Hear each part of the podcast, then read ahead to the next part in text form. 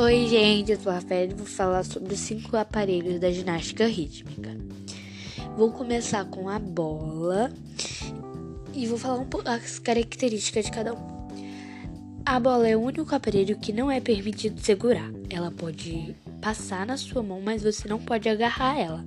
A bola deve estar em permanente movimento pelo corpo ou em equilíbrios, jogadas com controle e recuperações com precisão.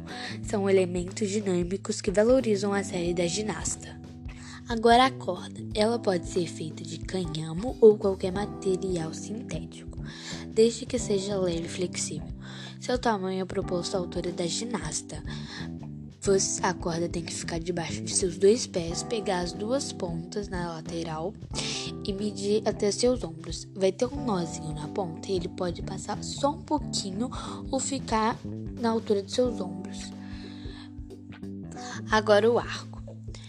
É um objeto feito de plástico desde que não deforme durante os movimentos. Ele possui entre 80 e 90 centímetros de diâmetro interno e pesa cerca de 300 gramas.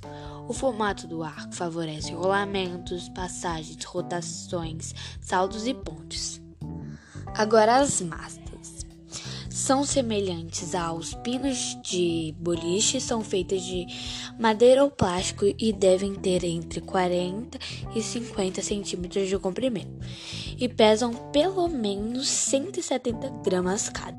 Exercício com as massas requerem altos graus de ritmo, coordenação e precisão para duas recuperações. Agora, por último, mas não menos importante, a fita. É considerado o aparelho mais fantástico e característico da ginástica. A fita pode ser de cetim ou outro material semelhante.